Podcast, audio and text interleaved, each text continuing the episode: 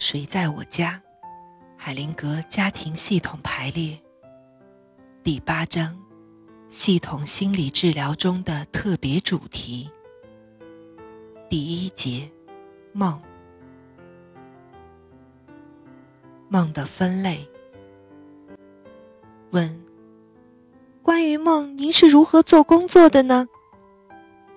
海灵格说：“在梦的方面。”我做的工作并不太多，但是如果我做的话，我会用现象学的过程取向的观点。我反对把梦神话化。一些治疗师把梦好像当成是来自上帝的信息那样处理，但是对于在梦中。和催眠中出现的对现实的扭曲，尤其是假性记忆的论点，我是很敏感的。我记得有一个患者，在某个著名催眠治疗师对他进行的和梦有关的催眠治疗中，发现了确凿的东西。当我们重新验证这件事情的时候，我们清楚了，所谓发现的东西，实际上是被创造出来的，并且已经对他的生活产生了破坏作用。当我们用系统的观点重新处理这件事情的时候，我们发现，事实上他可以做一些事情，那样对他生活的质量。会有非常积极的影响。神话的梦和催眠达不到那种实际的作用，除非它符合系统动力学。如果某人正在逃避他必须做的事情时，他只是谈论梦对他有没有帮助。梦的适应能力很强。他们要适应一个人生命中能量的流动。如果你的能量正在让你逃避做决断，避免进行有效的行动，或维持现状，那么梦就会替你的心态做辩护。当你正在使用不同技巧去推迟需要做的事情，并要证明你。不应该行动的时候，那么你的梦就会迎合你。从人们讲述梦的方式中，你可以发现这种梦。如果人们随口就说出他们的梦，没有感情，没有尊重，没有适当的羞怯和羞愧，那么几乎肯定就是这种梦。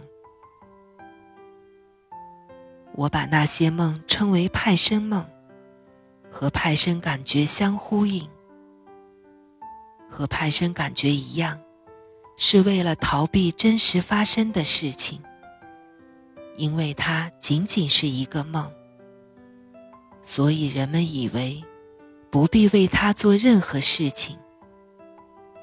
如果认真处理这样的梦，你只会适得其反。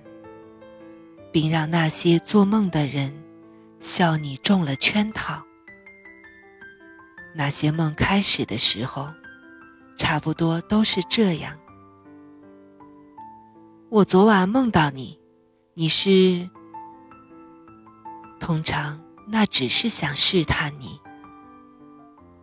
关于派生梦，我有一个很好的例子：一个人梦见一只猎鹰。看到了一只小鸟，让它唱了一阵子，然后小心地捉住了它。在小鸟巢穴的上空盘旋之后，温柔地把它放进巢穴里。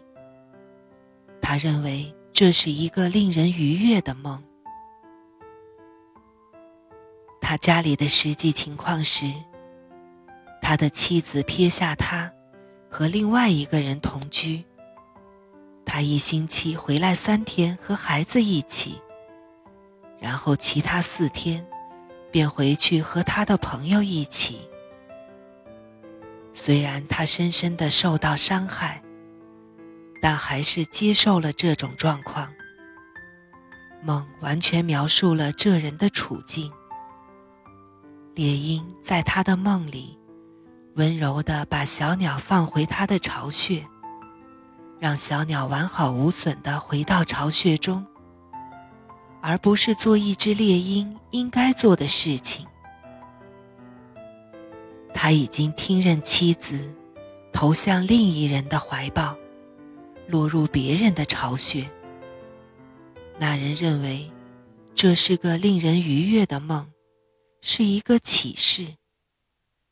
他根本没有注意到，这个梦描述的正是他的现状。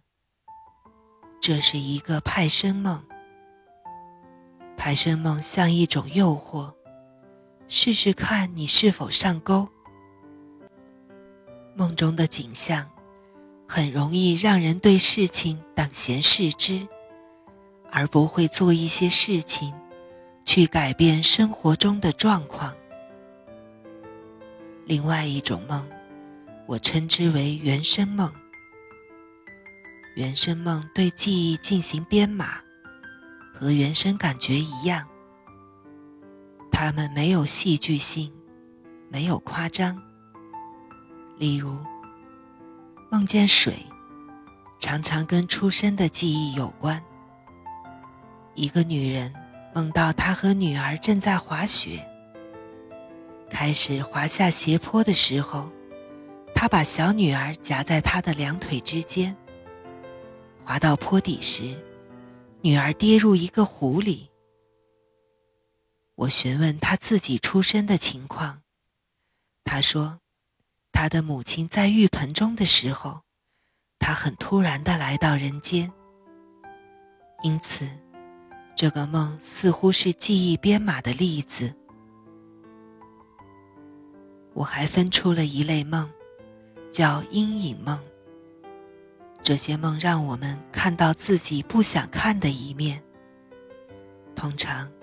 我们不会讲述这些梦，因为我们不准备处理他们反映的事情。事实上，他们展示出的是我们隐藏的一面。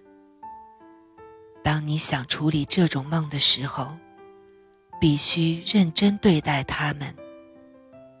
无论你在梦中害怕什么，都要在你的心中给他找到一席之地。这是整合的方法，也有系统梦，他们和做梦人的个人体验没有一点关系，而是在描绘一个家庭或大家族中无法解决的处境。他们把家庭系统中急需处理的一些事情反映到意识层面上。如果做梦的人要肩负起平衡整个家族系统的使命，那么结果通常是悲惨的。系统性梦时常和残忍的事情有关，会涉及谋杀、自杀或死亡，常常可以揭示系统本身的阴暗面。当你试着去解释这些的时候，梦好像成了讲述者的问题，你就会误导当事人，让他对很大的事情负起责任。